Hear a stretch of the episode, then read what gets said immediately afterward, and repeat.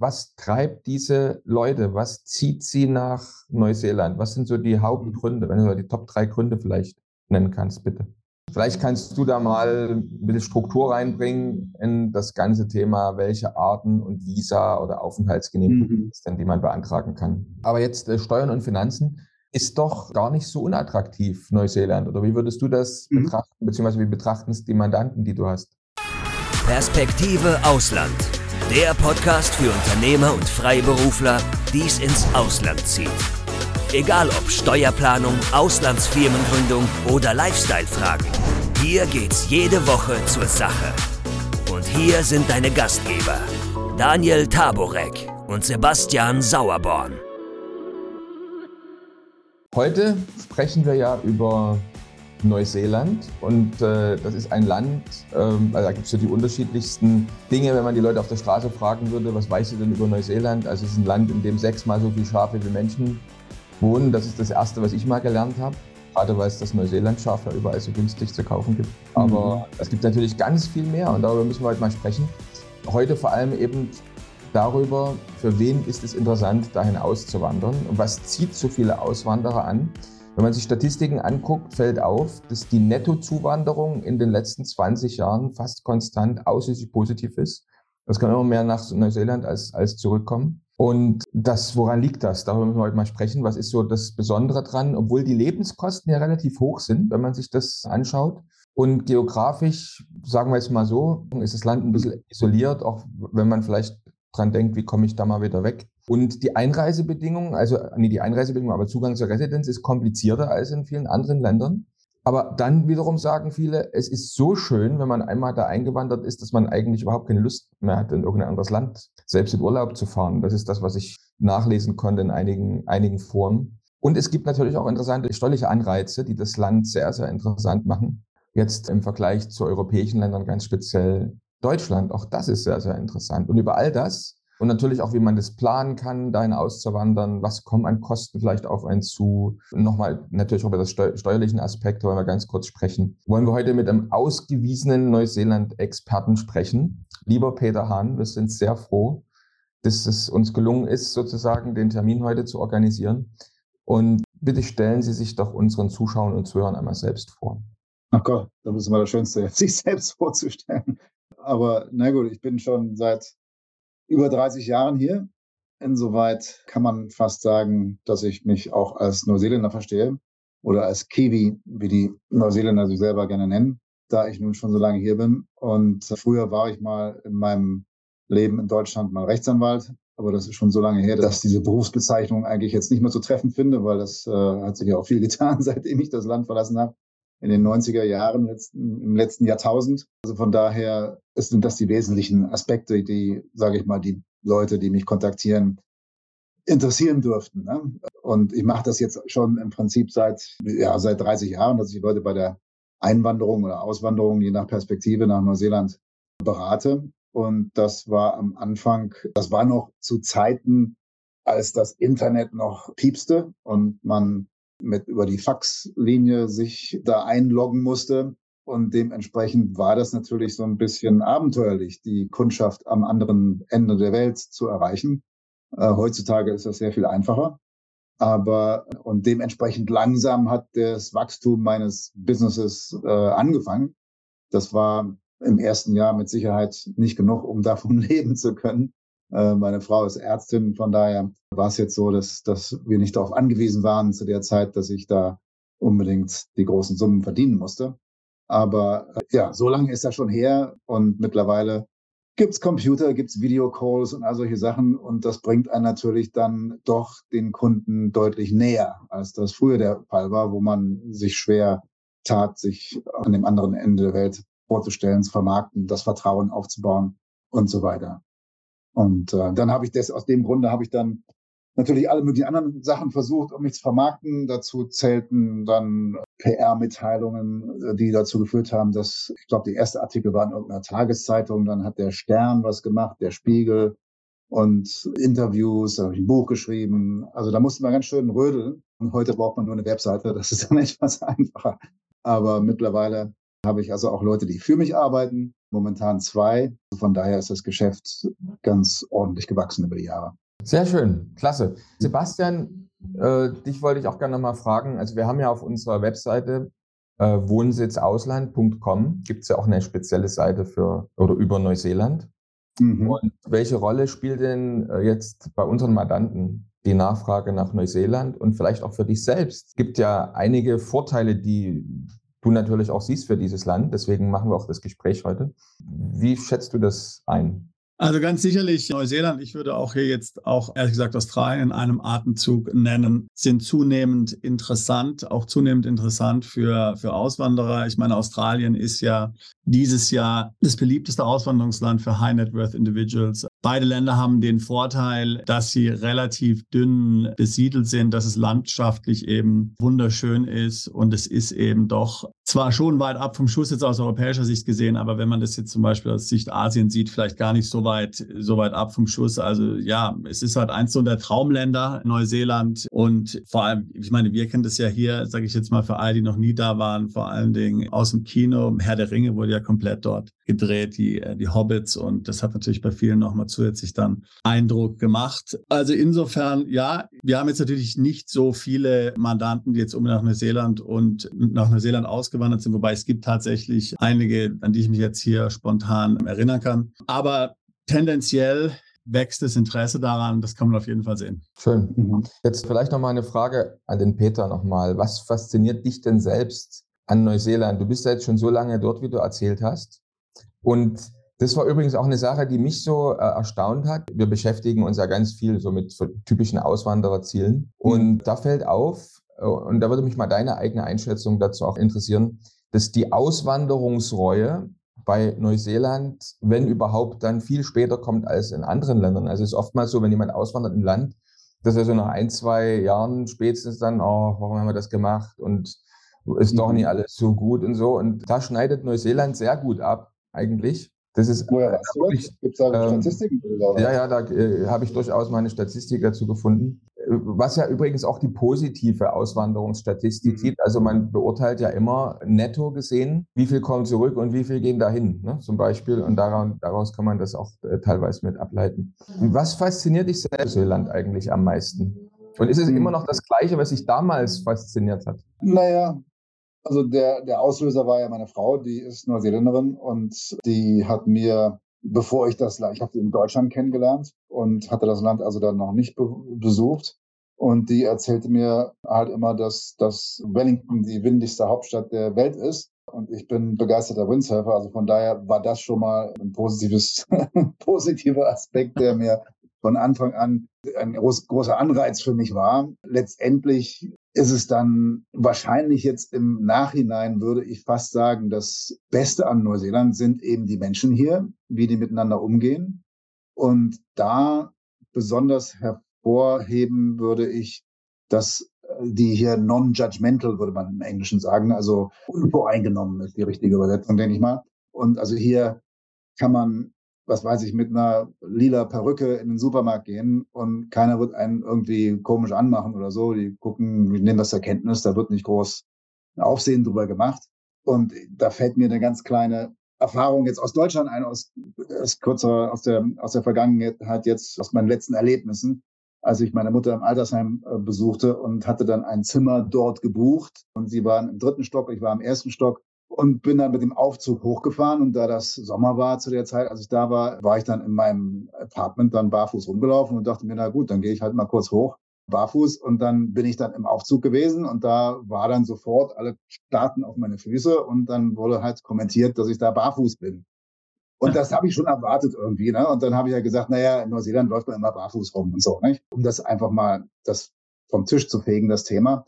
Am nächsten Tag wieder das Gleiche, komme ich wieder da rein und dann äh, wieder großes Aufsehen, zufällig der gleiche, der gleiche Mensch wieder und der macht dann auch wieder einen Kommentar und am dritten Tag habe ich dann gesagt, das kann ich nicht mehr machen, ich ziehe jetzt Schuhe an, um da hochzufahren.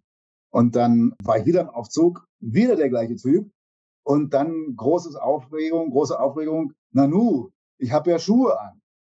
Und da dachte ich, meine Güte, kann man es den Leuten überhaupt nicht recht machen? Also, es ist jetzt nur so eine, so eine Anekdote quasi, nicht? Aber das ist halt so eine Sache, die fällt hier auf. Nicht? Also die Leute werden hier so einfach akzeptiert, wie sie sind. Man starrt die nicht an oder, oder macht nicht irgendwelche Kommentare, sondern nimmt das zur Kenntnis und das ist ein angenehmes Zusammenleben. Und das würde ich wahrscheinlich jetzt im Nachhinein als eines der angenehmsten Aspekte des hier Lebens benennen. Und dann gibt's natürlich die ganzen üblichen Klischees, die wahrscheinlich auch äh, meistens irgendwo stimmen. Die Landschaft ist halt wunderschön und die Natur und man hat hier Platz und, und all solche Sachen, nicht? Das, das, das äh, ist natürlich nach wie vor auch reizbar, ne? äh, reizvoll.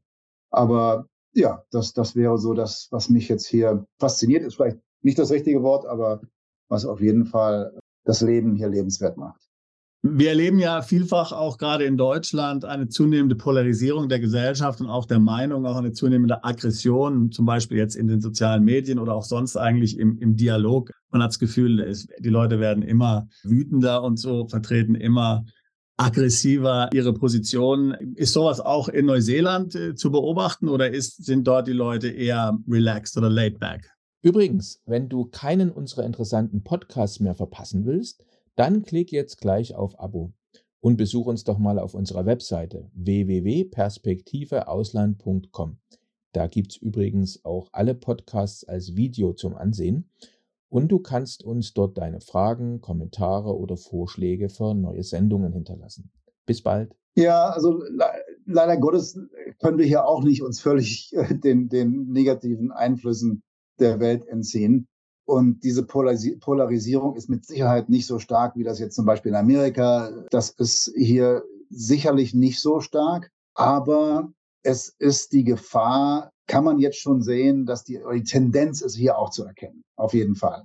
Also Neuseeland ist ja ziemlich liberal, zum Beispiel verglichen mit Australien, was so die Indigenous People hier anbelangt, also die Maori die hier die Ureinwohner von Neuseeland sind, gegenüber den Aborigines in, in Australien, wo ja auch in Australien gerade so eine Volksabstimmung war, ob man denn den Aborigines nicht ein Mitspracherecht geben sollte oder dürfte, sondern ob sie überhaupt einfach mal kommentieren dürften zu Sachen, die sie an, anbelangen. Nicht? Und da war große Aufruhr und um Gottes Willen, wie kann das sein und so. Äh, und da muss man hier in Neuseeland sagen, dass die Maori doch deutlich es deutlich besser haben als die Aborigines in Australien. Und insoweit haben wir hier, das fing, ging von Anfang an so los eigentlich, nicht? Also, dass, dass die, als die hier äh, kolonisiert wurden, da ging man auch schon mit einer gewissen Offenheit gegenüber den, den Eingeborenen sozusagen auf die Sache zu. Das jetzt nicht heißen soll, dass die gerecht behandelt wurden, aber unterm Strich sind sie natürlich schon schlecht weggekommen bei der, ganzen, bei der ganzen Sache. Aber es ist immerhin, die Intention war da. Jetzt wird das aber weiter vorangetrieben, dass man eben auch in der Schule dann die Sprache lernen muss als Kind, dass man beim, im Radio dann gewisse Sachen auf Maori sagen in der Sprache und das Tereo, so heißt die Sprache der Maori, eben langsam Fuß fassen will, was irgendwie Sinn macht, wenn man Kultur erhalten will. Äh, damit ist ja die Sprache eng verbunden. Und wenn man sich das auf die Fahnen schreibt, dass man die Kultur jetzt nicht völlig zerstören will, sondern erhalten will, dann macht es Sinn, die Sprache auch am Leben zu erhalten. Aber diese ganzen Absichten, die werden halt von vielen Leuten, wie soll ich sagen, polarisierend gesehen. Nicht? Und dann entstehen dadurch eben,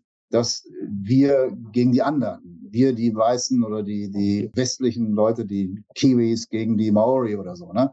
Und, und das ist eine Sache, die, da muss man höllisch aufpassen, dass das nicht zu sehr dann dazu führt, dass sich dann eine Gesellschaft noch weiter polarisiert und in anderen Themenbereichen, in anderen Bereichen dann auch sich bemerkbar macht. Also diese Tendenzen sind hier auch zu erkennen, aber unterm Strich ist das mit Sicherheit noch nicht so, also ich vergleiche es immer eher mal mit Amerika, mit Deutschland bin ich jetzt gar nicht so, empfinde ich es nicht ganz so stark, weiß nicht, aber ihr kennt das besser, aber ich habe da die Befürchtung, dass das auch in Neuseeland auch irgendwann umgreifen wird. Und wir sind hier ja nicht völlig abgeschottet von solchen negativen Einflüssen, aber wir sind hier immer zeitlich einige Jahre hinterher. So kann man das wahrscheinlich in, für die meisten, in den meisten Themenbereichen qualifizieren. Ne?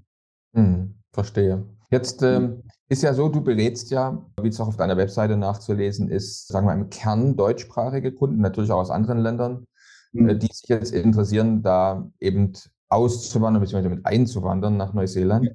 Und mhm. die, die jetzt, sagen wir mal, zur Zeit so kommen, also wer sich heute im Jahr 2023 bei dir meldet, was treibt diese Leute? Was zieht sie nach Neuseeland? Was sind so die Hauptgründe, wenn du die Top drei Gründe vielleicht nennen kannst, bitte? Nee, es ist wirklich ein, du hast die Worte jetzt im Mund genommen, treiben und ziehen.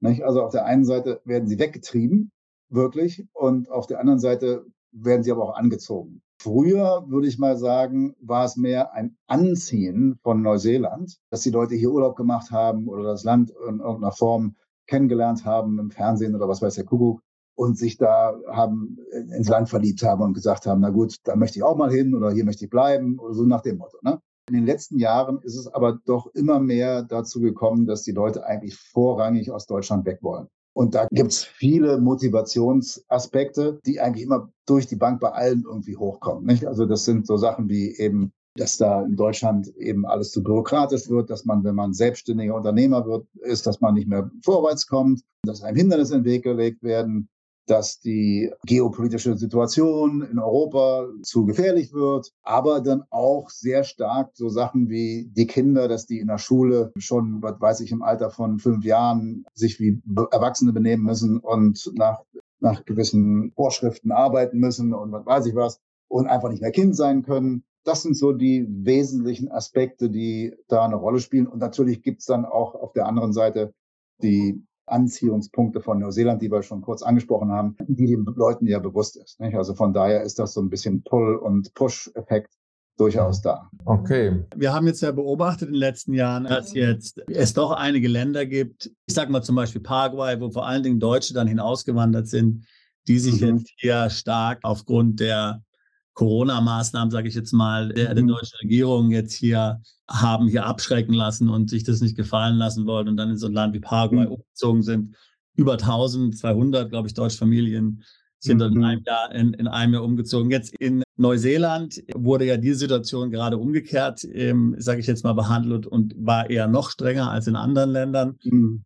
Haben sich dazu deine Mandanten, die du beraten hast, hinsichtlich dem Umzug irgendwie abschrecken lassen? Oder waren das eher Leute, die jetzt diesbezüglich eigentlich sich keine also großen Gedanken gemacht haben? Ja, ja, also ich denke schon, das ist eine andere Klientel als die Leute, die jetzt nach Paraguay gegangen sind. Also die auch schon vor Covid, diese Klientel, bei mir zumindestens sind bei mir also so gut wie gar nicht vorgekommen.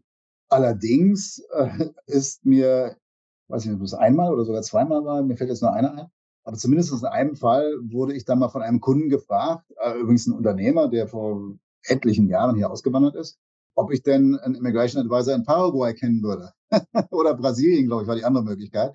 Äh, und sage ich, wieso das denn? Ja, wir müssen hier weg und so weiter, wir können hier nicht mehr und das geht so nicht und die Kinder werden ja, müssen ja geimpft werden, die können nicht mehr in die Schule und was weiß ich was. Das ist schon, kommt halt auch vor.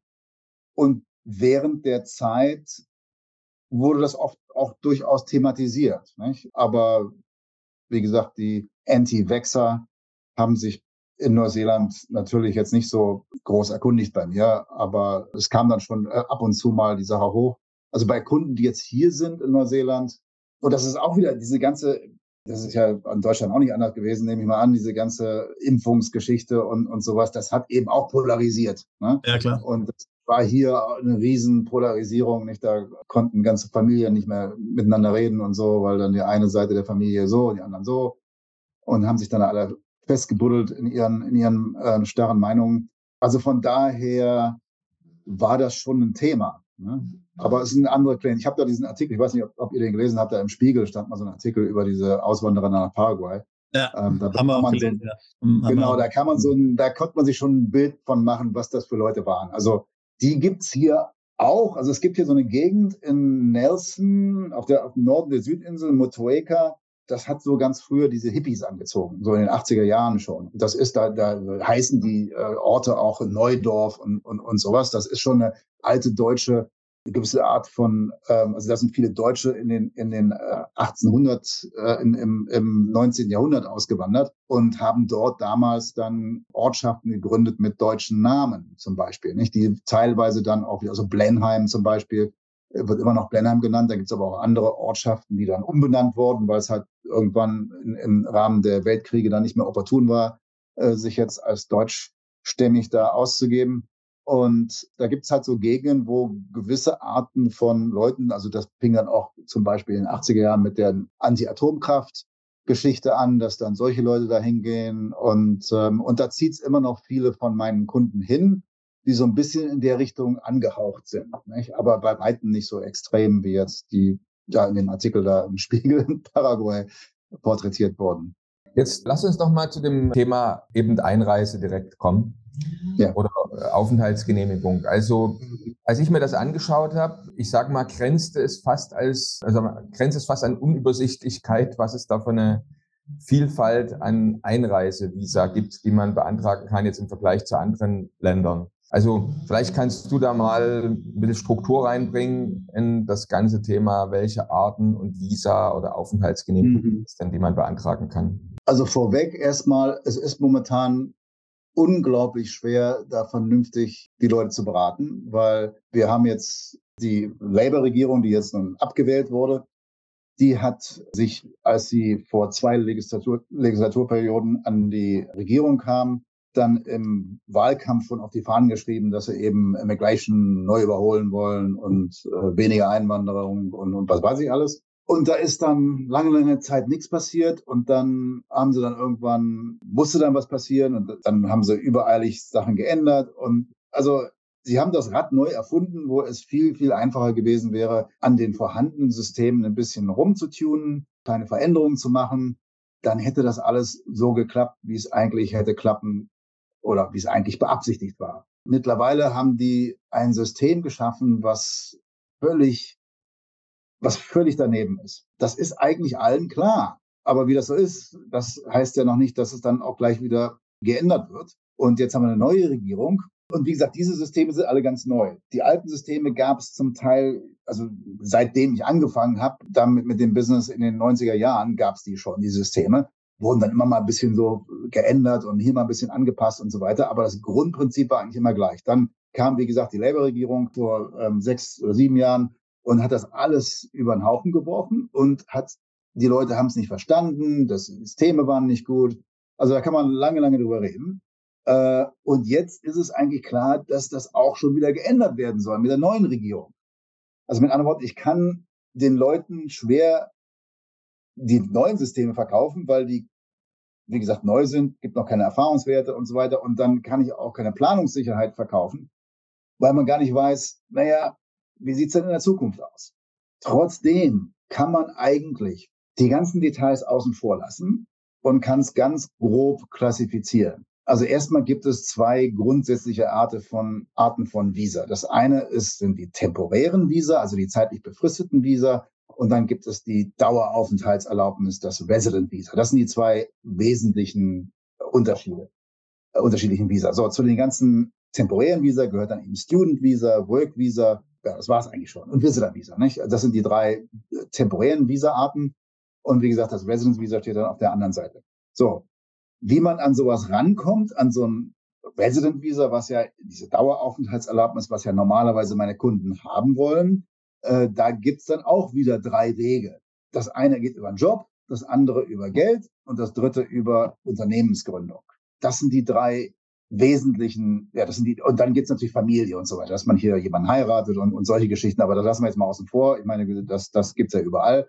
Und irgendwo, na, wenn man hier jemanden Neuseeländer heiratet, dann kommt man auch rein. Ganz simpel gesagt. Ne? Aber die wesentlichen, also die, die Hauptwege nach Neuseeland führen eben über Job, Geld oder Unternehmensgründung, wobei der Job der Hauptweg ist. Nicht? Also wer hier einen Job hat, kann unter gewissen Voraussetzungen auch ein Resident Visa bekommen. So ist es ganz simpel. So, der Job muss eine gewisse Qualität haben. Das war auch schon eigentlich immer so. Das heißt, der, der Hofkehrer oder so oder Taxifahrer, der wird nicht in den Genuss eines Resident Visas kommen. Es muss in der Regel sogenanntes Skilled Employment sein. Das war über die ganzen Jahre so. Und man konnte eigentlich, es war eine Wissenschaft für sich, was jetzt Skilled Employment ist und was nicht Skilled Employment war. Aber dafür hatte man ja so Leute wie mich, die das dann im Einzelfall dann analysieren können und, und dann hatte man so sein System. Nun haben sie das nochmal modifiziert und haben so ein typisches Rosinenpicken-System gemacht und gesagt, ja, ja, im Prinzip bleibt es auch noch dabei in Skilled Employment, aber nicht alle, die Skilled Employment äh, haben, können hier reinkommen, sondern nur solche und solche und solche. Und dann aber auch für Leute, die Unskilled Employment haben, also Busfahrer, Lkw-Fahrer, Leute, die im Altersheim arbeiten, als Pflegepersonal, die können auf einmal auch reinkommen. Die waren früher alle Skilled Employment, habe ich nie reinbekommen. Nicht? Also es wird jetzt alles ein bisschen unübersichtlicher. Das hatten Sie, hattest Sie auch schon angesprochen. Aber unterm Strich ist Grundvoraussetzung für die meisten eben hier einen Job zu haben. Und wenn dann ein Job da ist, dann sage ich mal, würde das jetzt wahrscheinlich zu weit führen, wenn ich das jetzt auseinanderpusemuckel, in welchen Fällen das jetzt nicht ausreicht. Nicht? Also das würde ich jetzt, das würde das den Podcast unglaublich langweilig machen, glaube ich, wenn ich das im Detail äh, ausführen würde. Deswegen lassen wir es einfach mal in diesem groben Format. Und darüber hinaus muss man für den Resident Visa auch noch einen Englisch-Test bestehen. Der ist aber jetzt nicht so wahnsinnig anspruchsvoll, dass man da als normaler Deutscher, der den, in den Genuss der, der Schulenglisches gekommen ist und nicht völlig auf den Kopf gefallen ist, äh, nicht bestehen könnte. Aber unter Umständen der Busfahrer oder Lkw-Fahrer, der sich damit nie beschäftigt hätte, der würde daran unter Umständen scheitern. Ne? Dann gibt es den Weg über das Geld. Das war bis Juli letzten Jahres eine ganz super Sache. Da musste man drei Millionen nachweisen, musste noch darüber hinaus Unternehmererfahrung nachweisen, die in einer bestimmten Form definiert wurde. Das war dann abhängig davon, dass man für eine, entweder für ein Unternehmen gearbeitet hat, ein Management oder ein Unternehmen besessen hat was mindestens eine Million Neuseeland-Dollar, also circa 600.000 Euro Jahresumsatz hatte über mindestens drei Jahre. Und das waren die wesentlichen Voraussetzungen. Und das Geld musste dann hier, die drei Millionen mussten dann hier in Neuseeland zum Beispiel auf dem, in der Regel auf der hiesigen, an der hiesigen Börse angelegt werden. In, entweder in neuseeländische Bonds, also Staatsanleihen oder in, in Aktien, in Aktien und, und Aktienfonds und so weiter. Das hat wunderbar funktioniert, haben wir sehr viele Kunden darüber reingeholt. Also das waren oft Ärzte, Zahnärzte, Unternehmer, die ihr Geschäft verkauft haben, Leute, die ein bisschen, was weiß ich, im Management gearbeitet haben und gut verdient haben und sich das Geld angespart haben. Das waren so die typischen Kunden, die ich da hatte. Das haben sie jetzt abgeschafft, diese Kategorie, leider Gottes, und haben sie ersetzt mit einer neuen sogenannten Active Investor Plus Category. Also warum die da so viele tollen Worte da einbauen mussten, das ist wahrscheinlich schon ein Indiz dafür, dass es nicht so toll ist, wenn man sagt, ne, äh, wir haben jetzt hier ein Fun-Weekend, dann ist auch mal, frage ich mich auch, wieso muss man noch Fun dranhängen? Das wird wahrscheinlich nicht so Fun sein, wenn man schon Fun nennen muss. Und so ähnlich wird es hier bei diesem Active äh, Investor Plus Kategorie sein. Der Name sagt schon alleine, das ist nicht so doll, ne? weil da wird von den Leuten verlangt, dass sie mindestens fünf Millionen investieren, wenn sie direkt in ein Unternehmen investieren oder mindestens 7,5 Millionen, wenn Sie in sogenannte Private Equity Funds investieren. Das sind also nicht an der Börse notierte Funds und mindestens 15 Millionen, wenn Sie auf dem Share Market investieren wollen, wobei Sie aber nur höchstens 7,5 Millionen auf dem Share Market investieren dürfen. Dann dürfen Sie noch mal 7,5 Millionen in, in Philanthropie setzen. Also philanthropische Anlagen kann man es ja gar nicht nennen, aber das Geld dafür bereitlegen. Dann müsste man 15.000 investieren. Aber man kann eben 7,5 Millionen in Share Market stecken und dann entsprechend weniger in die anderen beiden Sachen investieren. Und dann muss man das vier Jahre da angelegt lassen. Ja, was dann danach mit dem Geld passiert, da kann man es theoretisch wieder rausholen. Aber das ist ja bei solchen Anlagen nicht so liquide wie auf dem Share Market. Wenn man in solchen Private Equity Funds investiert hat, dann hat das ja auch eine Laufzeit. Wenn man in solche Startup-Unternehmen investiert oder so, dann ist es ja auch nicht unbedingt so, dass man nach vier Jahren gleich das Geld wieder rauskriegt. Also da gibt, gibt also das ist jetzt nicht so wahnsinnig attraktiv. Jetzt sind gerade einige von diesen Equity Funds sind jetzt gerade dabei, sich für den Markt attraktiver zu machen. Und da haben sich, haben sich einige bei mir gemeldet, um meinen Rat äh, zu holen, was denn bei den deutschen Investoren unter Umständen attraktiv wäre. Also da gibt's dann schon noch Möglichkeiten, zumindest in diesen Private Equity Geschichten, um das Risiko etwas zu minimieren. Also zum Beispiel haben die da einen Private Equity Fund, der wird dann irgendwann mal gelistet auf dem Share Market und dann wird er ja liquide. Das heißt also, dann kriegt man das Geld dann wieder raus. Nicht? Aber nichtsdestotrotz ist es natürlich unheimlich viel Geld in eine Investition reingesteckt. Und wenn man jetzt 7,5 Millionen hat und nicht und keinen Pfennig mehr, dann wäre es nicht weise, da jetzt das ganze Geld in diesen einen Fonds reinzustecken. Während früher hätte ich den Leuten gesagt, mit 7,5 Millionen, naja, kein Thema. Nicht? Du kannst dann drei Millionen auf dem Aktienmarkt äh, investieren und dann hast du immer noch, noch genug Geld, um dich zu diversifizieren und dein Haus zu kaufen und weiß der Kuckuck noch alles. Ne? Kurz, Aber das, so, wenn ich unterbrechen darf, und der Eurowert von den Beträgen jetzt ungefähr so immer die Hälfte. Ja, das heißt also, wenn ich es wenn so richtig naja, sehe, oder? Also ungefähr. Genau, nicht? Also ein bisschen, der, der Euro, also, ist, also ist jetzt momentan bei 55. Ah, okay, gut. Also das ja, heißt, also 100.000 Neuseeland-Dollar wären 55.000 Euro, ja. Ja. Okay. Und, und ähm, also das ist halt schon eine ganze, ganze Stange Geld. Ich, die Kunden, die ich da habe, sind anders als die typischen Kunden, die ich jetzt früher hatte. Ich habe auch nicht so viele. Das eine ist ein Hedgefonds-Manager, der selber schon Milliarden gemacht hat. Ne? Und das andere ist ein ist eine, eine Familie, die aristokratisch ist und schon seit Generationen Geld anlegt. Und da ist das jetzt auch nicht gerade Spielgeld, aber zumindest kann man dann das rechtfertigen zu sagen, na gut, dann legt man einen Teil seines Vermögens in so Risikokapital ein. Aber unterm Strich ist es also für viele Leute, die jetzt gut verdient haben in Deutschland, das Le Leben, also viele von diesen Investorkunden, die ich früher hatte, die sind so zwischen, was weiß ich, 45 und 55 so typischerweise gewesen, auch manchmal ein bisschen älter. Und die haben eben erreicht beruflich, was sie erreichen wollten und sind an einem Zeit ähm, irgendwo angekommen, wo sie gesagt haben, na, ich will mich jetzt verändern und mal ein bisschen ruhiger treten. Und da bietet sich Neuseeland an. Hier kann man eben auch sowas machen, ohne komisch angeguckt zu werden. Wie ich ja vorhin schon gesagt habe, hier ist das, sind die Leute etwas weniger judgmental, nicht? Und da wird nicht gefragt, na, was machst denn du? Und wenn man dann sagt, nur, ich mache eigentlich gar nichts mehr, ne? dann wird man nicht komisch angeguckt, ne? Das ist dann, das ist ja eigentlich ein Volkssport, nicht? Dass jeder das eigentlich erreichen will, dass er irgendwann mal nichts machen muss. Und dementsprechend lässt es sich hier gut leben, ohne jetzt da gleich elitär sich nur noch mit irgendwelchen reichen, reichen Leuten um zu, zu umgeben. Man kann ein ganz normales Leben führen. Und deswegen hat das eigentlich immer super geklappt. Und viele von den Leuten fangen dann auch wieder an, irgendwas anderes zu machen. Nicht? Aber leider Gottes ist das nun abgeschafft worden. Jetzt haben wir eine neue Regierung. Ob die das, äh, also alle Leute, die damit befasst sind, an, von offizieller Seite, sind sich einig. Die haben auch immer wieder mich dann kontaktiert, weil sie wissen, ich habe da viele von diesen Kunden und haben gefragt, naja, was machen wir denn jetzt? Weil die sind ja damit beauftragt worden, auch letztendlich von, von der Regierungsseite die entsprechenden Leute ranzuziehen. Und dann fragen die mich natürlich, ähm, ja, wie läuft denn das? Und dann habe ich gesagt, das kannst du vergessen. Und dann haben die gesagt, naja, das habe ich mir gedacht. Und keiner findet das gut.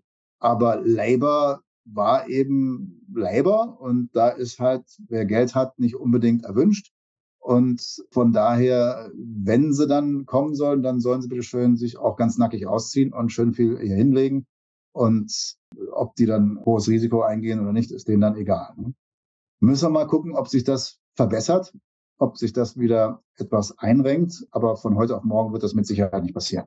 Also das zum Thema über Geld reinkommen. Und dann gibt es eine andere Variante, die wahrscheinlich euch auch interessieren wird, weil die ja aus diesem Feld kommt. Die Leute, die hier selbstständig sind oder hier in Neuseeland sich selbstständig machen wollen oder selbstständig weiter hier in Neuseeland arbeiten wollen, also Unternehmer. Entrepreneurs. Und dafür gibt es eine Entrepreneur-Kategorie, die jetzt eigentlich vom Namen her es den Leuten hier einfach machen sollte, hier rüber zu kommen, wenn sie hier unternehmerisch tätig werden wollen. Das war am Anfang auch so. Und die ist, das ist die Kategorie, die es schon am längsten gibt. Die gibt es seit Anfang jetzt 2000er, glaube ich. Und da sind die Leute hier mit den aller, allen möglichen blödsinnigen Business-Ideen hergekommen auch vom, was weiß ich, Alkoholladen über äh, Tante Emma Laden, über Waschsalon, über was weiß ich für Sachen, die eigentlich keinen interessiert haben, aber die sind da reingekommen. Und irgendwann haben sie sich dann gedacht, naja, das kann ja nicht mit guten Dingen, das bringt ja nichts, mit, mit rechten Dingen zugehen, dass dann nur solche Waschsalons hier aufgemacht werden und so. Wir wollen ja eigentlich Leute, die ein bisschen aktiver, ein bisschen, bisschen spannendere Sachen machen. Dann wurde über die Jahre das immer, immer schwieriger, immer schwieriger, immer schwieriger.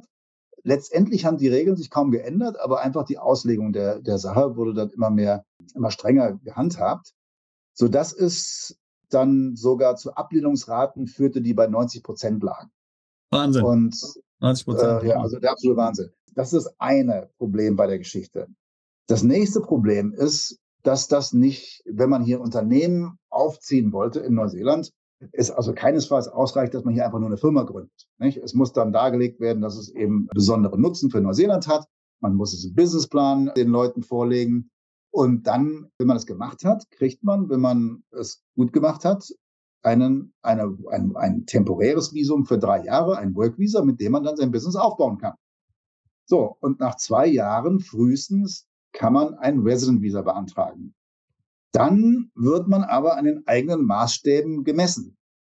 Und da machen die meisten Leute die großen Fehler, dass sie eben vorher beim Work-Visa-Antrag den Leuten Himmel im Jahrmarkt versprechen und sagen, ja, ja, wir werden so und so viele Leute anstellen, wir machen hier Umsätze, Exportvolumen in der und der Höhe und so weiter. Und dann freuen sie sich auf ihr Work-Visa und dann arbeiten sie an ihrem Business, machen, tun, was weiß ich was, rackern sich ab, haben dann aber völlig ihren Businessplan vergessen, wie das also üblich ist, und dann wollen sie den Antrag stellen.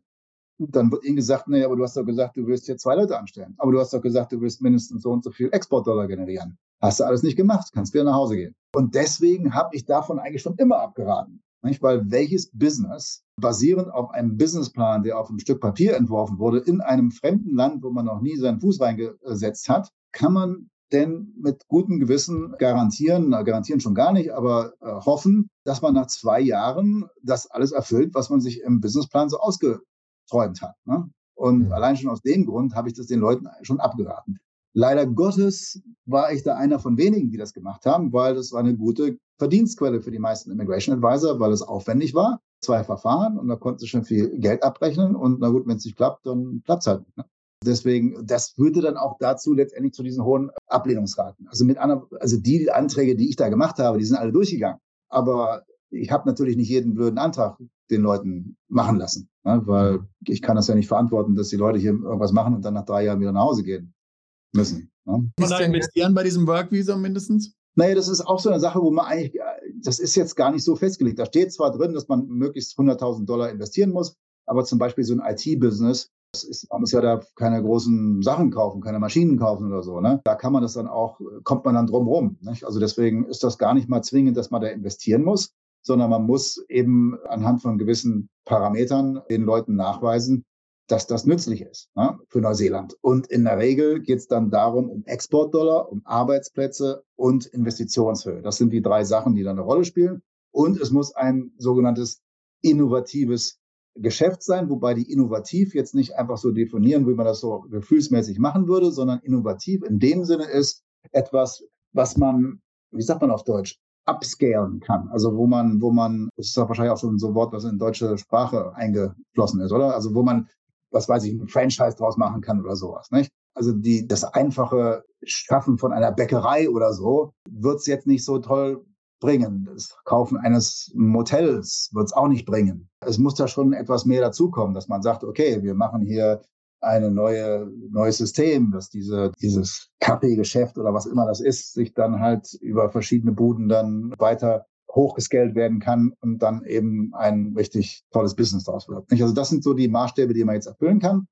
Das die, wo ich das jetzt in letzter Zeit, in letzter Zeit ist auch übertrieben, schon mal daher, die Anträge, die ich jetzt wirklich mit gutem Gewissen machen kann, sind so zum Beispiel IT-Leute, die, also ein Kunde, um ein Beispiel zu nennen, der hat ein Antivirus-Software verkauft. Ne? Der war in Österreich und der hat schon, weiß ich, einen Umsatz von einer Million Dollar oder mehr, weiß ich, wie viel der gehabt hat, also schon einen ganz ordentlichen Umsatz gehabt.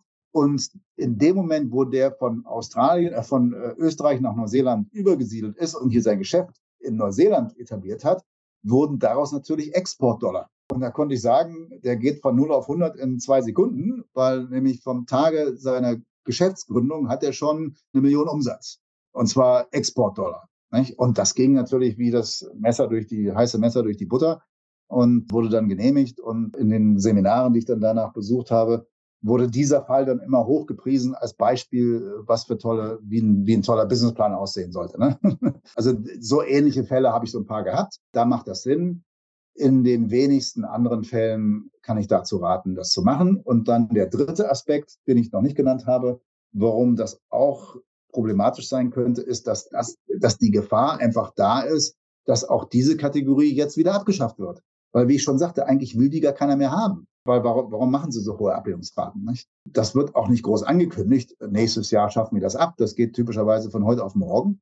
Und wenn ich da jetzt einen Kunden annehme und sage, okay, wir machen das über diese Entrepreneur-Kategorie, da läuft ein unglaublicher Aufwand, um das alles vorzubereiten, so ein Businessplan und so weiter. Und wenn dann der Kunde schon wieder, was weiß ich, ein paar tausend Dollar an mich gezahlt hat und dann sage ich dem, ups, gestern haben sie das Ding abgeschafft. Das ist ja auch nicht so schön. Also leider sind das auch keine sensationell guten Nachrichten für eure Unternehmer, die jetzt hier in Neuseeland ihr Unternehmen, hier in Neuseeland Unternehmen gründen wollen und darauf eine Einwanderung aufbauen. Nicht? Das ist jetzt nicht, da muss man sehen, dass man es irgendwie typischerweise dann doch wieder über einen Job oder so hinkriegt. Ne? Es ist ja jetzt zum Beispiel in den USA sehr vielfach üblich, dass man einfach ein bestehendes Unternehmen kauft. Es gibt ja zum Beispiel dort jetzt viele die, was ich, eine Tankstelle einfach kaufen oder eine Autowerkstatt oder sowas. Äh, ist das auch möglich oder wäre dann sowas, muss es tatsächlich ein neues Unternehmen sein?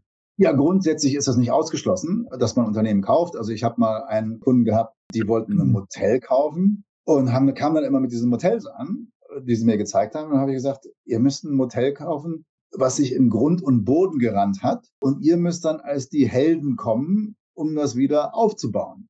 Dann wird da ein Schuh draus. Dann kann ich da einen Businessplan machen und sagen, hört mal zu, Jungs, hier haben wir jemanden, äh, hier haben wir ein Business, da sind so viele Leute angestellt. Äh, das geht den Bach runter. Die sind kurz vor der, vor der, vor Bankrott. Und jetzt kommt der Held aus Deutschland und investiert und steckt seine Arbeit und Expertise rein. Und dann können wir die Arbeitsplätze erhalten. Wir können wieder den, den Wachstum und, und, und, und. Nicht? Aber einfach ein gut laufendes Motel zu kaufen, wozu? Bringt ja nichts. Läuft ja schon.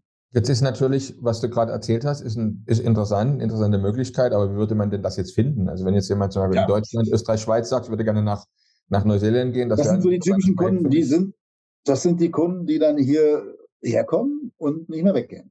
Und dann irgendwann mich anrufen und sagen, ja, wir sind jetzt hier, wir möchten nicht mehr weg. Und was kann ich machen? Und da, da, sowas kann ja, kann man ja keinem als Plan verkaufen.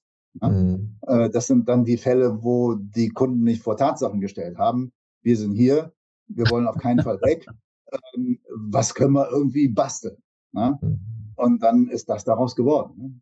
Wäre es denn zulässig, zum Beispiel zu sagen, ich meine, ich bin jetzt in Deutschland, ich bin in Europa, baue von hier aus remote das Business in Neuseeland auf, dann verschaffe mir mein eigenes Business, was dann schon läuft, Mitarbeiter hat, Umsätze hat, Gewinne macht und so weiter, nach ein paar Jahren dann ein Arbeitsvisum? Ja, theoretisch ist das eine gute Idee. Bloß das Problem ist, dass man, um ein Resident Visa beantragen zu dürfen, muss man auf dieser Entrepreneur-Kategorie, muss man in Neuseeland in dem Business gearbeitet haben. Das heißt also, es führt kein Weg dran vorbei, dass du dann erstmal so ein Work-Visa beantragen musst und dann musst du auch überwiegend in Neuseeland oder zumindestens, äh, wenn das jetzt Teil des Business ist, dass du ständig hin und her reisen musst, okay, ne?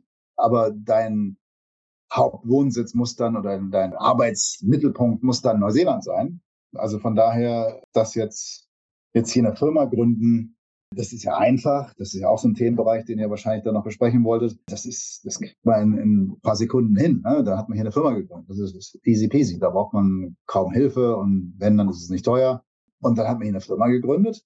Da muss dann zwar ein, ein neuseeländischer oder australischer Direktor drin sein, aber man kann selber auch, also Direktor, also Geschäftsführer, man kann da auch selber Geschäftsführer sein, aber nicht alleiniger Geschäftsführer. Dann könnte man rein theoretisch die Firma mit Geld ausstatten und Geschäfte von betreiben. Das geht alles. Bloß man darf nicht in Neuseeland für die Firma arbeiten. Es sei denn, man hat eben so ein Work-Visa da vorher für diese Entrepreneur-Kategorie sich ergattert. Nein, aber ich meine, klar, das, das, ist mir schon klar, aber ich meine, ich, ich sehe schon das Problem, was du beschrieben hast. Ich meine, das ist natürlich klar, ja, nach zwei Jahren, wer kriegt das schon wirklich hin, ja?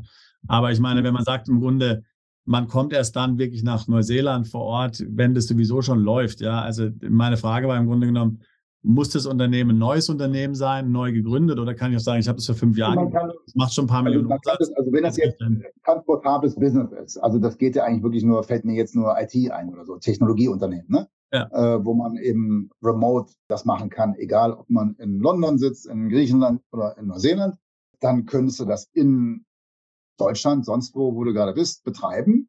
Und dann ist das erfolgreich. Und dann gründest du eine Firma in Neuseeland und die Firma in Neuseeland wird dann die ganzen Geschäfte übernehmen. Das ist dann im Prinzip genau das Pendant, was ich gerade erzählt habe ja. mit dem aus österreichischen Kunden, der im Prinzip das Business zwar nicht aufgebaut hat mit dem Hintergedanken, das letztendlich in Neuseeland dann irgendwann mal zu führen, sondern der hatte das Business halt schon und ist dann umgezogen nach Neuseeland und auf der Basis haben wir dann sein, sein Work Visa zunächst und dann auch sein Resident Visa bekommen. Ne? Also muss man ja. vielleicht allen sagen, die jetzt hier zuhören, dass diese Dinge natürlich, wenn du jetzt in Deutschland wohnst oder auch in Österreich wohnst oder in vielen anderen Ländern wohnst, steuerliche Konsequenzen haben. Ja? Wenn du ein Unternehmen einfach ins Ausland verlagerst, kommt mhm. sogenannten steuerlichen Entstrickung. Also das ist jetzt, also wenn man jetzt erfolgreich ist, äh, schon zehnmal, also da muss ich gut nee, ich weiß nicht, wie der das gemacht hat. Also das war bei dem, das war ja eine Firma, die hat die hier gegründet, Ja, wie das, wie das jetzt da steuerlich bei dem abgelaufen bin, da bin ich jetzt auch überfragt. Also das, das ist ja nicht mein Beratungsfeld letztendlich jetzt die, die neuseeländische Sache. Aber das war bei dem wohl kein großes Thema. Ist das in Österreich irgendwie einfacher als in Deutschland? Ich weiß es nicht. Nee, nee, aber ich meine, viele, meine, es passiert ja vielfach oft, dass man, viele wissen es einfach nicht, ja. Und die, ich meine, mhm. der Wegzug ist ja Wegzug, Umzug, Verlagerung von Unternehmen ins Ausland. Ich meine, es ist alles ja sehr, sehr streng mittlerweile besteuert, auch EU-weit schon äh, mittlerweile zum Teil mhm. besteuert. Also, aber viele wissen das nicht und die machen es dann einfach und ohne sich dann da zu kümmern. Was, was definiert eine Verlagerung? Nicht? Ist, also wenn der jetzt eine, eine neuseelische Firma gründet und die neuseelische Firma kauft oder wie auch immer oder wird geschenkt oder wie der Übertragung dann von den, von den, vom Intellectual Property im Prinzip ist, weil es ist ja nichts anderes. Ne? Das ist ja, er hat ja keine Maschinen oder so jetzt verlagert oder ausgelagert. Nicht? Der hat auch die meisten Sachen hat er also nicht mal Angestellte gehabt. Nicht? Das ging alles über Contractor und so. Ne? Was der Sebastian halt gerade meinte, ist halt einfach, wenn der Deutsche, also die deutschen äh, Finanzbehörden, genauso wie auch in Österreich, sind da mittlerweile, haben ein sehr dichtes Netz gesponnen. Mit gesetzlichen Regelungen und so weiter und so fort. Es geht einfach darum, wenn dem deutschen Staat plötzlich Steuern entgehen, ne? weil ich weiß, ja, ja. ausgeht. Und das versucht man halt dann zu besteuern. Das ist halt ein Thema, wo wir einfach jedem raten, sich da rechtzeitig Gedanken mhm. zu machen, nicht überstürzt einfach ein Unternehmen aufzubauen, sondern es ist wirklich gut zu planen mhm. die entsprechende steuerliche Beratung äh, zu holen, genau, damit genau. ein böses erwachen. Ja, ich hab, ich hab, Aber interessanter äh, Ansatz trotzdem, ja. Deswegen auch an Sebastian seine Frage unter diesem Kontext. Ne, äh, es wäre mhm. eben dann notfalls geschickter, wenn ich zum Beispiel vorhabe, in drei, vier, fünf Jahren nach Australien äh, auszuwandern. Wenn Neuseeland. Jetzt, Neuseeland. Äh, Entschuldigung, nach Neuseeland. ähm, wenn ich da nicht erst eben das Business in Deutschland oder Österreich oder Schweiz oder wo immer aufbaue, ich mhm. gründe jetzt das Unternehmen schon dort und lass hier mhm. von Deutschland aus, bau das Unternehmen eigentlich jetzt schon dann lieber in Neuseeland auf und mhm. benutze es eben dann als, als Vehikel. Das, äh, das war halt so eine, wäre so eine mhm. Überlegung, wo man dann möglicherweise bei guter Planung und guter Gestaltung um diese Wegzugsteuer mhm. oder Entsteckungssteuer ja, herumkäme. Ja, ich meine, das sind so Sachen, da bin ich nicht negativ gegenüber eingestellt und da kann man unter Umständen was machen. Das ist halt immer vom Einzelfall abhängig, wie das ja, dann genau. gesehen wird. Ne? Ja. Und ähm, aber es ist halt eine Kategorie, die Bearbeitungsdauer ist Ewigkeiten. Es, man kann es eigentlich kaum jemandem empfehlen. Dementsprechend habe ich es ja. auch in letzter Zeit selten gemacht. Ne? Ja. Und in der Regel, viele Leute gehen dann letztendlich über letztendlich doch über einen Job hier rein. Nicht? Also man findet dann irgendeinen Kooperationspartner, wo Synergien ja. bestehen und dann sagt er, okay, naja, kannst ja bei mir arbeiten und wenn du dein Wessensvisa hast, ne, dann machen wir das irgendwie anders und dann setzen wir uns zusammen. Also da gibt's natürlich, ich sag mal, wer ein Unternehmer ist und ein bisschen Geld im Hintergrund ist, da ist dann auch Raum für Kreativität, um es mal so auszudrücken, wie man das dann irgendwie hinschaukeln kann. Naja. Äh, also da gibt's da gibt's dann schon Möglichkeiten. Ne? Aber da muss natürlich der Wille schon da sein. Also es ist jetzt nicht opportunistisch sowas. Nicht? Also man geht jetzt mal nicht hin und sagt, okay, ach ja, das Wetter ist schön in Neuseeland, äh, gut, dann mache ich jetzt mal kurz, probiere ich das mal aus. Ne? Also das lohnt sich wirklich nur, wenn man sagt, okay, ne, das ist das Ziel, wo ich gerne hin will mit meiner Familie aus den, den Gründen. Und äh, ups, das ist jetzt nicht unbedingt ideal bei mir, aber na gut, dann müssen wir eben ein bisschen größeren Aufwand machen, so ungefähr. Und das wird dann schon klappen. Genau, oder man sagt halt gleich, also gerade jetzt gerade den IT-Bereich, den du angesprochen hast, ich meine, man kann jetzt zum Beispiel sagen, wenn jetzt IT-Experte ist zum Beispiel, man lässt sich zuerst anstellen, ja, geht zuerst in eine Festanstellung, bis man dann die Resident hat und macht dann das eigene Unternehmen oder macht das eigene Unternehmen nebenher. Ja, also genau, genau muss also man halt kreativ denken, ja. Die Vita der, der, der Leute ist ja auch oft vielschichtig. Ne? Also heute hatte ich ein Gespräch mit einem der war so Coach oder so nennt er so Führungskräfteberatung oder sowas, ne? Und hat sein eigenes Business. Seine Frau ist ausgebildete Krankenschwester, hat aber als Krankenschwester eigentlich gar nicht mehr gearbeitet und will eigentlich auch gar nicht als Krankenschwester arbeiten. Die ist Fotografin, hat auch ihre eigene Fotografiefirma und so weiter. Die sind hierher gekommen, weil die Kinder, wir haben so ein Sabbatical gemacht und die Kinder sind hier auf die Schule gegangen. Das ist auch eine, eine beliebte Geschichte. Und dann passiert es häufiger, dass dann die merken, naja, das Leben ist ja hier ganz schön und die Kinder fühlen sich hier wohler als in Deutschland und können wir nicht hier bleiben. Und da hatte ich heute gerade das Beratungsgespräch. Und dann hatten die über Study Nelson, das ist die Firma, die diese Studien oder die Schulgeschichten vermittelt hatten, die hatten auch eigentlich jemanden gesucht und obwohl sie Krankenschwester war, wollte sie sich auf diesen Marketingjob ähm, bewerben. Aber dann haben wir festgestellt, dass da, obwohl sie dann einen Job hätte, wäre es einer dieser Jobs oder einer der Situationen, wo wir dann doch keinen Residence-Visa rauskriegen konnten. Und da habe ich ihr gesagt, na gut, wieso machen wir das nicht über die, diese Care Workforce Geschichte mit dem Altersheim? Das heißt also, wo die dann einen Job als Pflegekraft in so einem Altersheim nimmt, dann, wenn sie zwei Jahre dann dort gearbeitet hat, dann hat man, kann man danach dann ein Residence Visa beantragen. Und dann sagt sie, na gut, das ist ein überschaubarer Zeitraum, zwei Jahre. Eigentlich nicht das, was ich mir vorstelle, aber, und der Mann kann über zwei Jahre durchaus, weil da kriegt man nicht viel Geld, so als alte Pflege, ne? Aber der Mann kann über die zwei Jahre übergangsweise das durchaus von Neuseeland noch äh, managen, dass er da in der Firma weiterarbeitet, die er mit einer Partnerin zusammen aufgebaut hat und da sein Geld verdient. Nicht? Also so finden sich dann da ja. die Möglichkeiten, äh, ja. um es, wenn der Wille da ist und der Entschluss gefallen ist, dann doch ein Schuh draus wird. Ne? Und ähm, das ist so eine typische Situation, wie sich das dann so ergeben kann. Ne?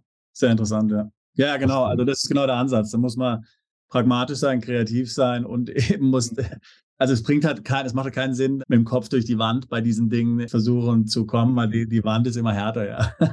die, Wand, die Wand des Staates, ja, ganz klar.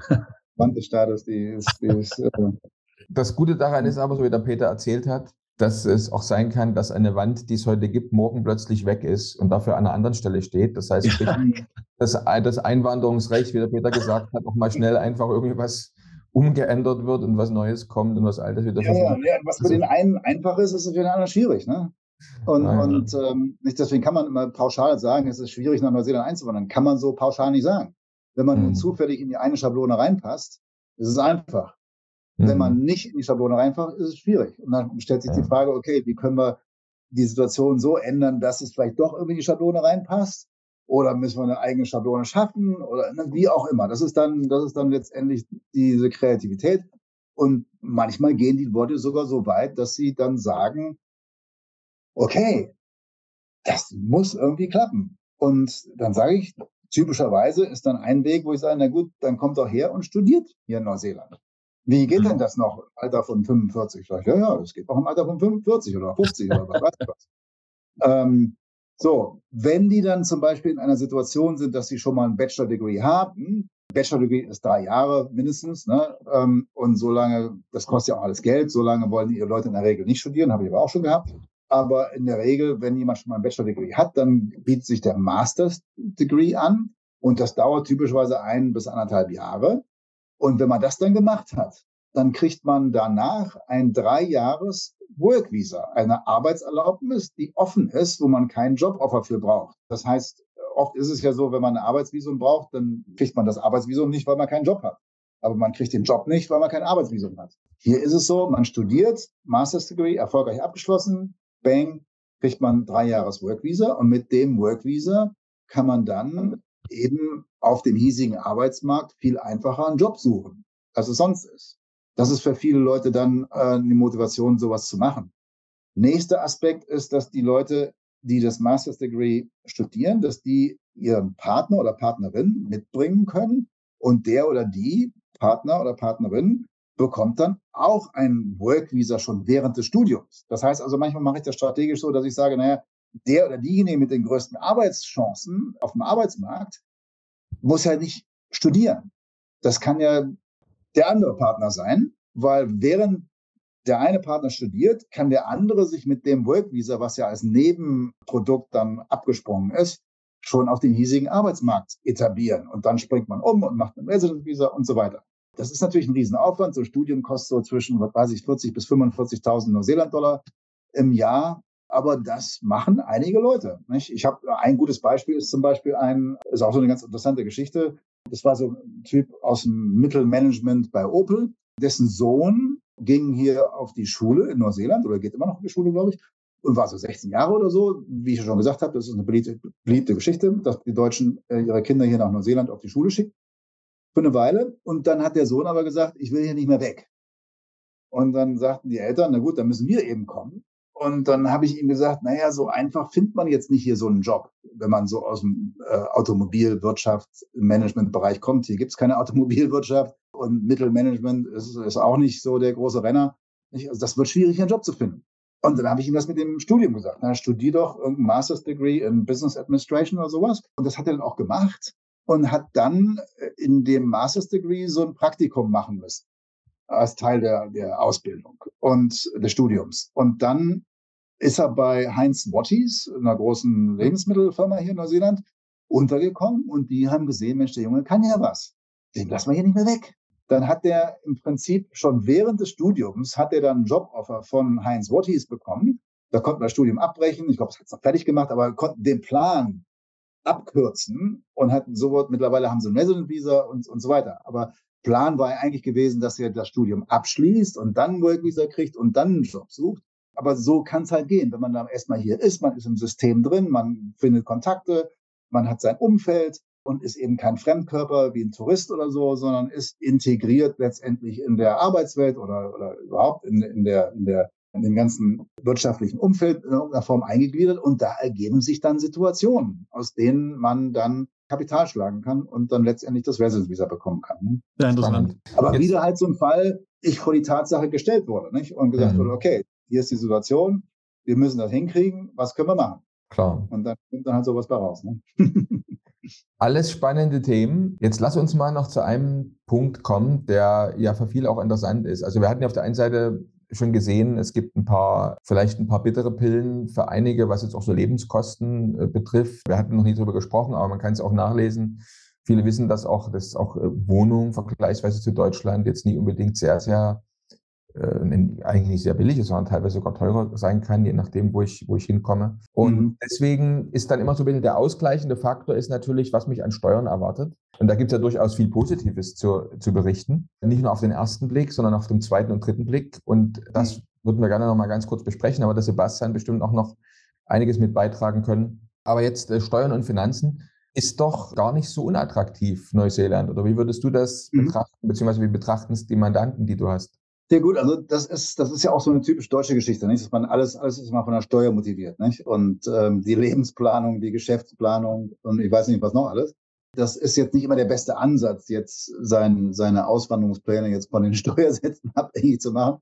Äh, also Steuern muss man hier leider auch bezahlen, das ärgert mich auch ständig. Aber die sind, ich weiß, ich bin jetzt auch in Deutschland oder äh, der auch nicht mehr so auf dem letzten Stand. Ich habe mir das extra vorher mal rausgesucht, damit ich da kompetent darüber reden kann. Also das, das was äh, angenehm auffällt, ist, dass Stand heute jedenfalls es keine Kapitalertragssteuer gibt in Neuseeland. Es gibt keine Schenkungssteuer und keine Erbschaftssteuer. Das ist mit Sicherheit schon mal positiv. Dann gibt es Unternehmenssteuer, ist hier eine Flatrate, also eine Einheitsprozentsatz von 28 Prozent momentan. Und was die Einkommensteuer anbelangt, ist das so äh, gestaffelt. Das gibt im Prinzip eins, zwei, drei, vier, fünf Stufen. Und man kann jetzt nicht pauschal sagen, der Steuersatz ist so und so, sondern das Geld, was man bis zu 14.000 Neuseeland-Dollar verdient, also das, was ich verdiene, ich verdiene ja ein bisschen mehr als 14.000, also das, was ich bis 14.000 verdiene, das steuere ich mit 10,5 Prozent. Das, was ich zwischen 14.000 und 48.000 verdiene, mit 17,5 Prozent. Das, was ich zwischen 48.000 und 70.000 verdiene, mit 30 Prozent. Und das, was ich zwischen 70 und 80.000 Dollar verdiene, mit 33 Prozent. Und das, was ich zwischen 80.000 und 180.000 verdiene mit 39 Prozent. Also Höchststeuersatz ist 39, aber erst ab der Einkommens, ab dem, ab 180.000 Dollar. Mhm. Nicht? Ja, ja. Sodass, wenn man jetzt als Beispiel mal ein Einkommen von 200.000 Neuseeland-Dollar, also ungefähr 120.000 Euro hat, da zahlt man dann 58.000 und 120 Dollar an Steuern, was einem Steuersatz von circa 29 Prozent entspricht. Das ist wahrscheinlich so am anschaulichsten, wenn ich das so sage. Also knapp 30 Prozent, wenn man so ein Einkommen von 200.000 Neuseeland-Dollar hat, was nach neuseeländischen Verhältnissen ein sehr hohes Gehalt ist. Grundsätzlich, was man vielleicht zusätzlich noch sagen kann zu, Neuseeland, Neuseeland hat eben ein ähnliches System diesbezüglich wie Australien und hat auch ähnliche Steuervorteile wie Australien in, in dieser Hinsicht. Also der Peter hatte schon angesprochen, es gibt zunächst mal keine Erbschaftssteuer und keine Schenkungssteuer. Beachte natürlich dran, dass du, wenn du Deutschland verlässt, noch fünf Jahre lang in Deutschland Erbschaft und Schenkungssteuer pflichtig bist. Das heißt also, es würde im Grunde erst nach einer Wartezeit von, von fünf Jahren könntest du dann davon profitieren, dass es dort keine Erbschaft und Schenkungssteuer gibt in Neuseeland. Und natürlich auch dann nur, wenn zum Beispiel der Beschenkte, ja, oder der Schenkende oder der Erbe oder der Vererbende oder und natürlich auch das vererbte Vermögen äh, nicht sich in Deutschland befindet. Wenn die sich in Deutschland befinden, dann ist natürlich immer hier entsprechend dann Erbschaftssteuer in Deutschland bezahlen. In Österreich gibt es keine Erbschaftssteuer und Schenkungssteuer, so wie in Neuseeland. Aber auch dort natürlich gibt es gewisse Tücken. Also wenn du jetzt hier zum Beispiel Firmenanteile ins Ausland vererbst, Schenkungssteuer bzw. Erbschaftssteuer frei, fällt dann trotzdem in Österreich die Wegzugsteuer an. Das ist in Deutschland auch mal ein Thema, aber da gehen wir jetzt nicht drauf ein. Also das heißt erstmal keine Schenkungssteuer und Erbschaftssteuer. Was auch noch interessant ist in Neuseeland ist, dass das für Neuankömmlinge aus dem Ausland, die dorthin kommen, also Ausländer in den ersten vier Jahren auf ausländische Einkünfte, die jetzt nicht auf neuseeländischem Boden generiert werden, äh, keine Steuern äh, bezahlt werden müssen. Das heißt zum Beispiel Dividenden, Kapitalträge aus dem Ausland, Gewinnausschüttungen, was dir dann im Grunde die Möglichkeit gibt, wenn du dort planst, länger zu bleiben, deine Vermögenssituation möglicherweise so umstrukturieren, dass es dann für Neuseeland optimiert wird. Oder eben, wenn du schon früher gehst, musst du nicht mhm. extra wegen dem Umzug jetzt dein ganzes Depot irgendwie umschichten. Genau. Ähm, das ist auch der Hintergedanke. Hast hier diese Möglichkeit im Grunde genommen, äh, einmalig in deinem Leben, soweit ich das verstanden habe, diese vier Jahresfrist zu nutzen. Ist das auch so dein Verständnis äh, grundsätzlich, Peter? Genau. Also das ist also bei diesem diese vier Jahre, das bezieht sich eben auf Einkommen, äh, wie du schon sagtest, Dividende, Mieteinnahmen und und so weiter. Also solange es sich nicht um Einkommen aus selbstständiger oder nicht selbstständiger Arbeit handelt, ist das in der Tat dann steuerfrei. Man muss es noch nicht mal, nach meinem Verständnis jedenfalls, als ich das letzte Mal damit zu tun hatte, muss man es noch nicht mal in der Steuererklärung angeben. Ja. Ist natürlich ein sehr, sehr positiver Faktor. Ne? Gut, dass ja. wir das nochmal mit mhm. aufgeführt haben. Mhm. In Anbetracht der Zeit, die ja schon äh, rasend schnell vorbeigegangen ist, war sehr, sehr interessant. Aber trotzdem, gibt es irgendeinen ganz wichtigen Tipp, den du für unsere Zuschauer und Zuhörer hast, die nach mhm. Neuseeland auswandern wollen? Also das müsst ihr unbedingt gehört haben. Das ist auch immer so eine, so eine Sache, die Leute dann ähm, mal kurz mal eine eine kurze Frage stellen ist immer ganz schnell. Nicht? Die, die kurze Frage heißt nicht, dass man eine kurze Antwort kriegt. Ähm, ein, ein, kleiner Tipp ist äh, auch meistens kein kleiner Tipp, sondern dann auch schon wieder ausführlicher. Ähm, also eigentlich äh, habe ich da nichts. Aber das, was ich mal ganz gerne den Leuten mit auf den Weg gebe, ist, dass ähm, das Hauptproblem ist, wenn man auswandert, dass man sich selber mitbringt.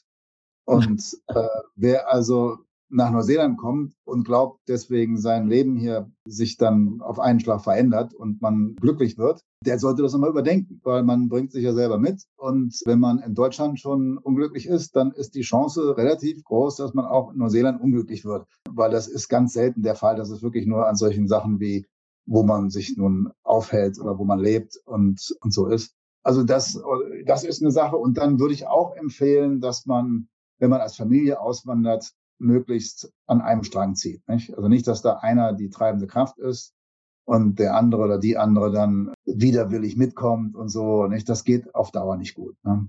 Also das sind so wahrscheinlich die, die beiden Sachen, die ich, die ich so beobachte, wo es mal schiefgehen könnte. Ne? Und, und wenn man da die entsprechende äh, Selbstkritik übt, dann kann man vielleicht Schaden vermeiden. das ist gut. Wie viel deiner, deiner Mandanten sind denn, als sie ausgewandert sind, gekommen sind, noch nie vorher in Neuseeland gewesen. Ist das so äh, typisch, dass man vorher erstmal zum Urlaub hinkommt und dann zurückgeht und dann auswandert? Das sind da viele, die einfach viele sagen. Jetzt prozentmäßig nicht sagen, aber das sind doch deutlich mehr, als die meisten Leute sich das so denken. Nicht? Also die Leute denken ja, naja, muss da erstmal sich das dann angeguckt haben. Ähm, und das ist auch das, was man wahrscheinlich erwarten würde, dass ich den Leuten sage. Nun kommen wir erstmal her, gucken sich das an. Aber irgendwie über die Jahre habe ich das revidiert und mir gesagt, was ist denn das schon, wenn man hierher kommt? Letztendlich, wenn man hier einreist, reist man als Tourist ein. Und man wird das sehen, was man vorher auch schon weiß, dass man das sieht, dass die Landschaft schön ist, mhm. dass die Leute nett sind. Und tja, ne, das wird sich bestätigen. Und das wahre Leben lernt man eben immer erst hinterher kennen. Und dass man hier mal nach Neuseeland gereist ist, ob das, ob das eine Voraussetzung für die Auswanderung ist, das muss jeder für sich selbst entscheiden. Nicht? Letztendlich ist es ja doch eine Bauchentscheidung. Ich hatte jetzt gerade auch wieder der Kunde heute Morgen, der kam mit einer langen Pro- und Kontraliste an. Da habe ich mir schon gedacht, ach Gott, na, das ist so typisch deutsch, nicht? Dann schreibt man sich das auf, Pro und Contra und so weiter. Hat sich herausgestellt, die haben es dann doch nicht so ernst genommen, aber letztendlich, und dann habe ich gefragt, naja, habt ihr denn auch euren Bauch mal befragt? Was der so meint? Denn letztendlich, das kann man rational ja nicht entscheiden, ausschließlich. Das ist irgendwo fällt die Entscheidung im Bauch. Die, mhm. und, und jeder Mensch hat da so seine eigene Schmerzgrenze, wie viel Rationalität man dann braucht, um die Bauchentscheidung zu rechtfertigen. So, und wenn dann dazu gehört, dass man das Land sich doch vorher mal angucken sollte, um die Bauchentscheidung zu rechtfertigen, dann muss man das machen. Wenn nicht, okay. geht es auch ohne. Nicht? Das, heutzutage kann man ja alles schon sich die Fotos auf dem Internet angucken und mhm. ist ja alles, ist ja alles kein Geheimnis. Okay. Also, dann vielen herzlichen Dank bisher. Du warst sehr, sehr lehrreich. Wir haben dir sehr gerne zugehört. Okay. Jetzt Interessenten, die mit dir gerne das Thema vertiefen wollen, wir blenden deine Internetadresse ein. Dann du vielen herzlichen Dank, Peter. Alles klar. Danke euch. Bleib fröhlich und vielen Dank. Ne? Tschüss. Bis zur nächsten Folge von Perspektive Ausland, der Podcast für alle Unternehmer, die es ins Ausland zieht.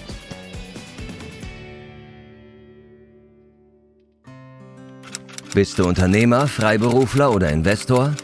Zieht es dich schon lange ins Ausland? Mach heute den ersten konkreten Schritt in eine Zukunft mit mehr Geld und mehr Freiheit. Buche ein Beratungsgespräch mit Sebastian und seinen Kollegen. Unsere Kanzlei unterstützt Mandanten wie dich dabei, deine Steuerlast legal zu reduzieren, Vermögen aufzubauen und zu schützen und deine persönliche Freiheit zu maximieren. Profitiere jetzt von unserem Fachwissen und unserem Netzwerk. Gehe zu mandatierung.com und werde Mandant unserer Kanzlei.